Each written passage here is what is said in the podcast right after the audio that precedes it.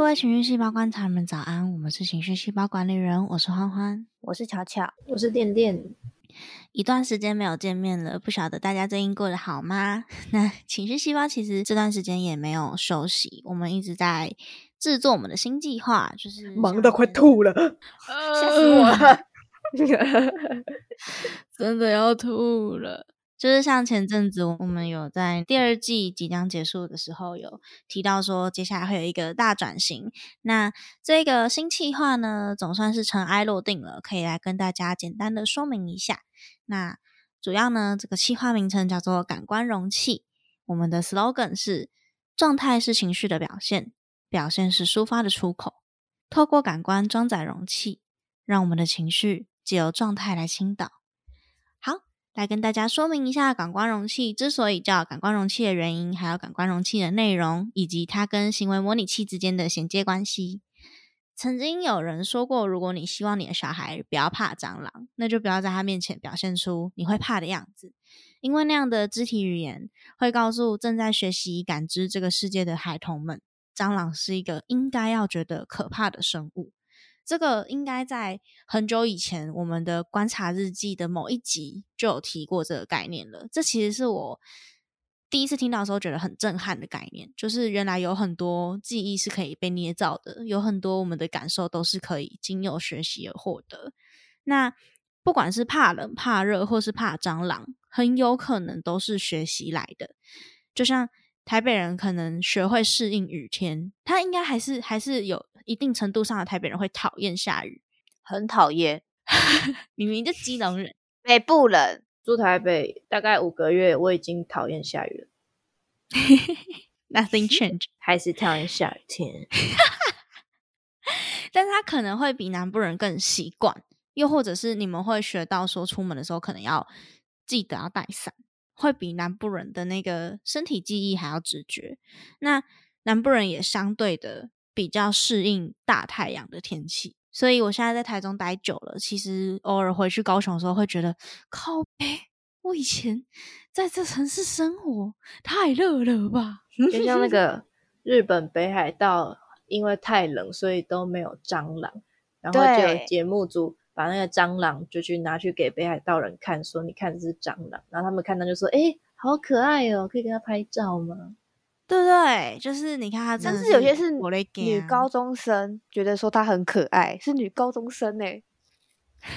没错，怎么了？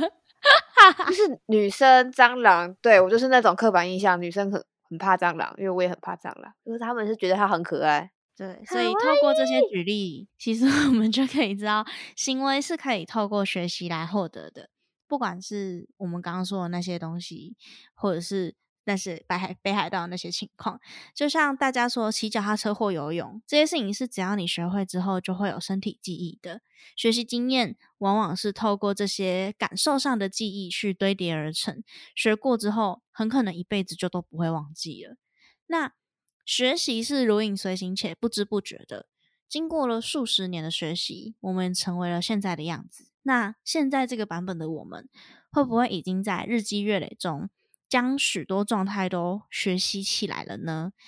有没有可能透过成长期间各式各样的反馈、经验跟感受，都会导致我们在遭遇某些特定状况的时候，会触发我们涌现类似的情绪，而且那个东西是固定的？那推测这个情况，可能是因为这些情绪已经内化成我们身体里的一部分，成为我们自动产生的反射动作。我们以下先暂时将那些类似事件归类成我们俗称的点，有点像是人某些人的雷点，或哭点，或笑点。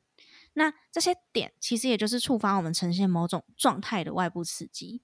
也就是说，可能我的哭点就是家人，我看到家人互动的戏，我就是一定会哭，这就是我的哭点；或者是我的笑点，就是谐音笑话，我听到谐音笑话，我就觉得。超好笑，就是不管多烂，我都会笑出来。太棒了！谐音笑话拥护者杨电电，经过这些刺激之后，你的心情受影响，产生相对应的情绪。这些情绪已经有一整套完整的反射动作可以去表现，因为这是你身体学习到的，所以你会固定呈现某种状态。那用简单的例子来举例。可能会直白一点。那拿我自己做说明，我的哭点之一是感受到不公平的对待，触发我容易出现哭泣的状态。那这些状态是因为我小时候很常会，就是我们家重男轻女嘛，讲过很多次，就是重男轻女，然后大家比较在意我弟，所以我就会常常会有觉得不公平的遭遇，而在这些经验里，我都会感到很委屈。我的表达委屈的方式通常是哭泣。那这个触发事件，也就是我的哭点，就是不公平的对待。那我的外部状态，就是我看起来的样子，就是我在哭嘛。这就是为什么是哭点，因为那个点，所以我哭了。那我哭的情绪是委屈。这一整套系统可能都是我学来的。那学到了之后，就会变成是我固定遇到不公平的事情，就会想哭，就会觉得委屈。可能这个东西就已经变成我无法容忍的一个特质了。那第二季的模拟器是从结果去找原因。判断某些行为背后蕴藏的情绪，像是哭的情绪，有可能是来自愤怒，同时也可能是因为感动，并且试图去化解这样的情绪。那感官容器就是反过来，去接纳那些我们无法撼动的反射情绪，也就是所谓的原因，透过诉说，也就是状态上的表现来缓解。可能有点抽象，但套回去刚刚那个例子就是。无法撼动的反射情绪，就是所谓的原因，也就是我感到委屈这件事情。那所谓的诉说，也就是我状态上的表现，就是哭泣来缓解。如果我们呈现的状态就是我们学习来抒发我们情绪的保卫机制，那是不是我们不应该总是检讨要如何避免这些状态产生，而是要思考我们要怎么跟它共存？那以上到这边。两位还还清楚吗？我有问题。你说，你说。那那我我你说刚刚哭点就是，例如说你受到不公平，你就会哭，你会感到委屈，对吗？嗯。那你这样在讲委屈，会不会跟第一季讲委屈的时候很像？就是我们在讲单一情绪的时候，回到第一季的这种感觉。可是因为情况不一样，是因为每个人感到委屈的时刻不一样。可是感官容器讨论的是那些固定时刻，就像我刚刚说的，我我当然有可能会在各式各样的情景上感到委屈，但是我通常。在感到不公平对待时，一定产生委屈。讨论的是这个，就跟就跟就是可能多数人类都会有害怕的昆虫，可能，但是蟑螂可能是一个集体事件的害怕。懂我在说什么吗？它是一个有有触发反应的事情。对我来说，那个触发反应叫做不公平的事件。其他事件可能也会委屈，但不是一定。好，OK，大概是这种概念。那。就像前面说的，情绪是透过学习去反射动作的，所以必须要有学习到的人才能产生共鸣。所以假设是我弟好了，他可能就会对于我的委屈是无法理解的，因为他可能没有经历过这样子的事件，所以他会不理解。那他的没有学习到，导致他不觉得被冒犯，也是因为他的人生经验导致认知不同。所以我们不可能总是同理每一个人。最简单的案例就是，有些男生会容易惹某些女生生气，还不知道原因，因为他们的人生经验里面没有学习到这样子说话可能会导致不舒服的情形。那是什么样的情况？我们日常生活中应该很好遇到，所以我就不举例了。所以这就是为什么我们想要做感官容器的原因。以上是感官容器的主要核心。那之所以会称它为感官容器，是因为感官容器有点像是我们的最终目标的前身，想要讲述一些容易倾倒而出、稍微有点失控的情感状况。我们身体就好像是一个容器，平常装载着我们的感官，我们的眼睛啊、鼻子、手脚之类的。而当这些感官受到某些外力影响的时候，会导致我们内部，也就是我们的心产生受损。有点像是可乐被摇晃就会一定会爆炸，那也有点像是膝跳反应，你打到膝盖的某一个地方，它就是会跳起来。这些事情遇到的时候，就会固定产生一些相对失控、不理性、无法抑制的情绪表现。这就是为什么叫做感官容器的原因。那刚刚说到情绪细胞的最终目标这部分，就让我们卖个关子，因为感官容器进行到一定的程度时，这个目标也会越来越清晰。就请各位观众跟我们一起期待。这边就不先揭露太多了。那感官容器每一集都会有一个句子，可以简单的说明这个情况。那这个句子是这样的：我的情绪是某某原因，也就是所谓的触发事件。某某原因来自于什么什么情境，导致了现况，也就是外部状态。那以刚刚的情况，就是我的委屈可能是不公平，它来自从小到大家人。重男轻女的比较，导致我长大只要遇到类似的事情就会哭出来，因为我受委屈了。这还好理解吗？目前可以，是的。那感光容器就大概是这样子的情况。我们试着去想说，哎，是不是我们遇到某些固定情形时，就是忍不住只会用这种解决方式来解决问题？是为什么呢？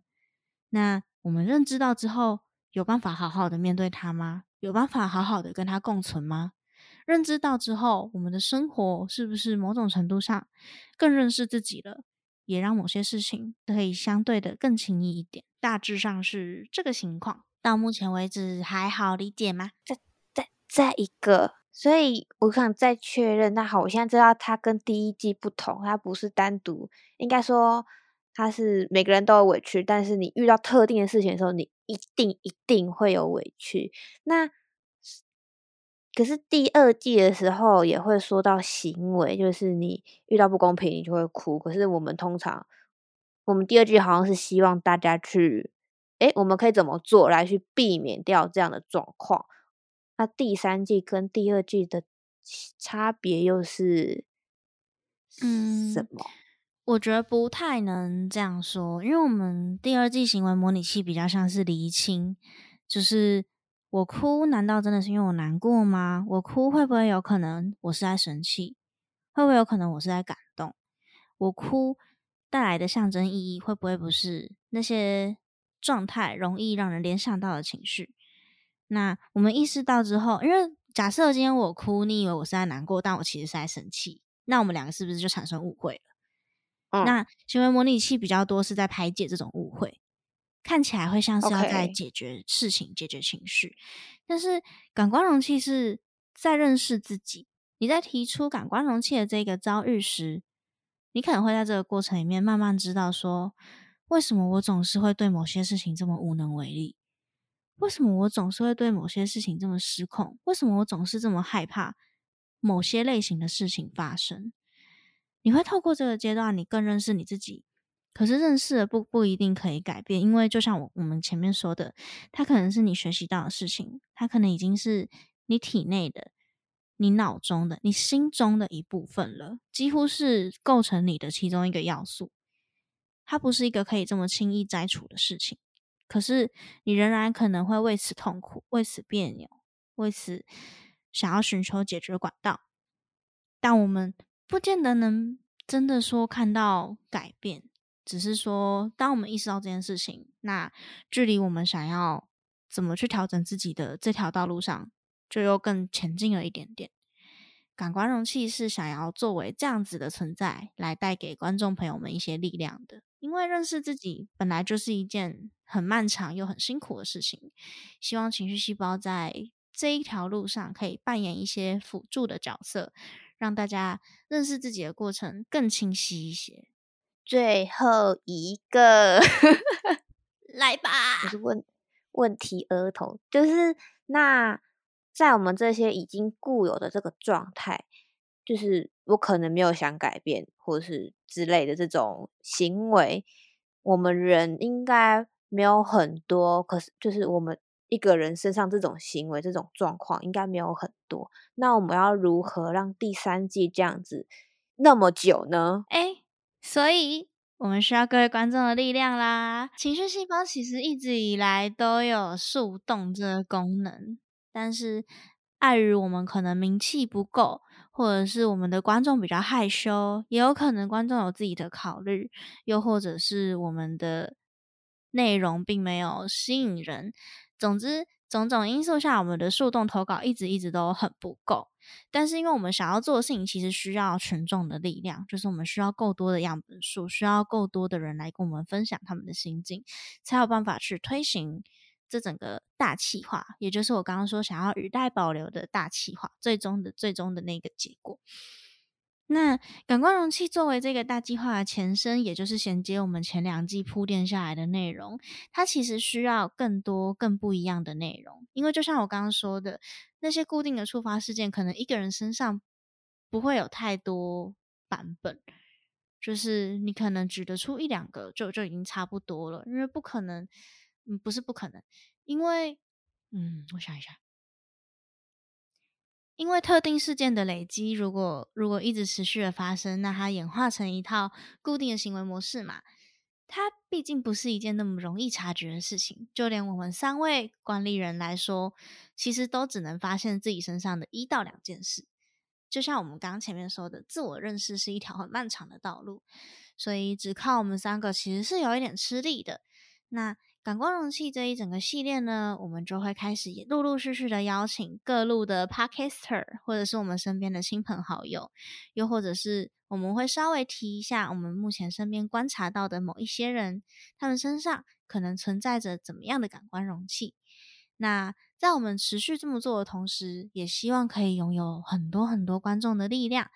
您可以试着来我们的感官容器的表单，跟我们说说，哎。我可能在遇到我妈的时候，就会忍不住的不耐烦，或者是，哎，我可能在遇到考试成绩考砸的时候，我就会异常的愤怒，比遇到什么事情都还要愤怒。我们可以一起来聊聊这些你观察到自己比较无法忍受、情绪失控、感性没有办法好好控制的瞬间，我们应该要怎么去捕捉你的感官容器长怎样？你的感官容器是来自于你的愤怒呢？来自于你的不甘心？来自于你的委屈？你的焦躁？你的恐惧？你的雀跃？你的开心与否？我们都想要参与。所以，如果观众听到这里，对这个计划有兴趣，可以到我们的表单去填写相关的内容。我们会尽可能的邀请听众一起上来跟我们互动，和我们做分享。那就希望这个计划可以相当程度的带给你一些帮助。不管是认识自己也好，还是理清自己的心绪也好，都好，或者就当做上来跟我们聊聊天、玩玩耍。生活太孤单，没有人可以聊天的话，所以基本上是我们希望你来，我们邀请你来，我们也需要你来。希望大家愿意跟我们一起和这个计划一起成长茁壮。那当然，前期我们讲这么多，有可能你对感官容器的概念还是模模糊糊的，还是觉得，哎，我好像。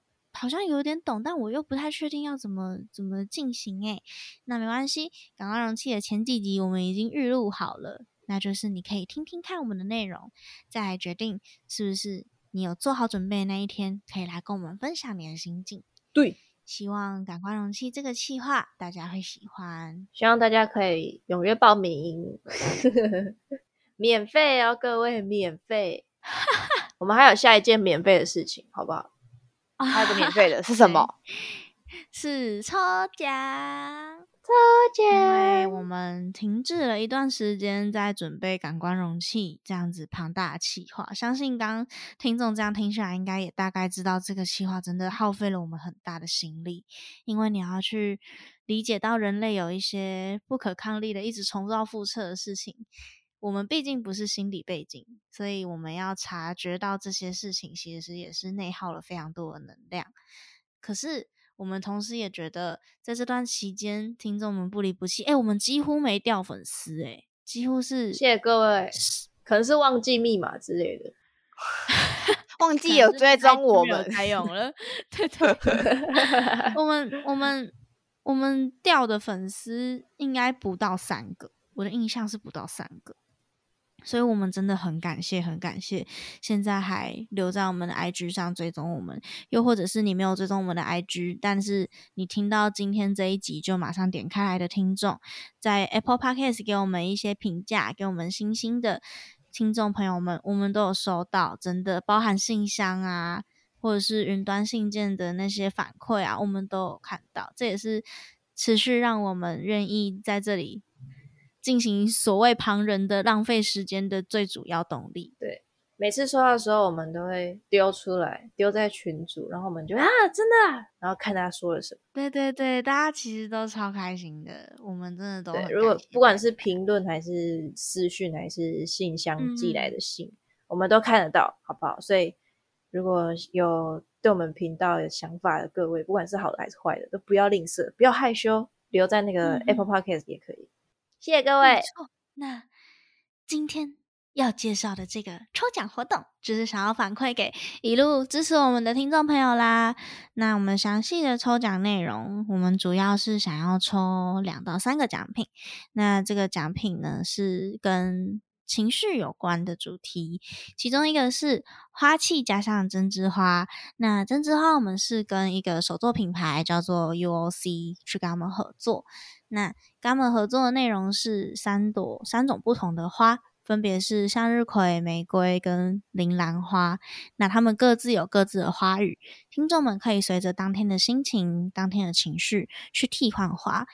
那你花替换在哪里呢？就是我们在这一组商品里面也会一并送一个可爱的花器，那这个花就可以插在那个花器里面。